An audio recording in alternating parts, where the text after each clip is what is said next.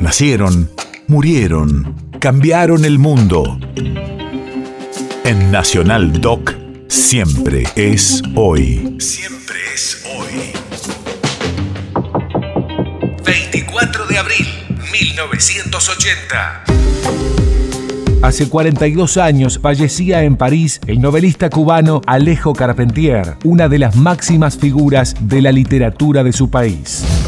Radio de la memoria. Alejo Carpentier es considerado como uno de los intelectuales más excepcionales y descollantes de la vanguardia estética y el pensamiento cubano. Ese latido que me abre a codazos, ese vientre en borbollones, ese corazón que se me suspende arriba traspasándome con una aguja fría, golpes sordos que me suben del centro y descargan en las sienes, en los brazos, en los muslos, aspiro espasmos, no basta la boca, no basta la nariz.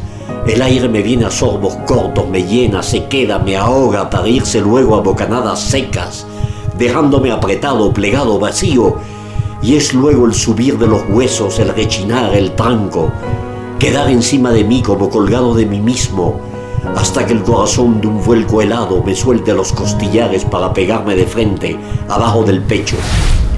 Dominar este sollozo en seco, respirar luego pensándolo, apretar sobre el aire quedado, abrir a lo alto, apretar ahora, más lento.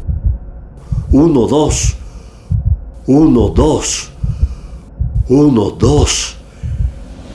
Vuelve el martilleo. Efemérides latinoamericanas.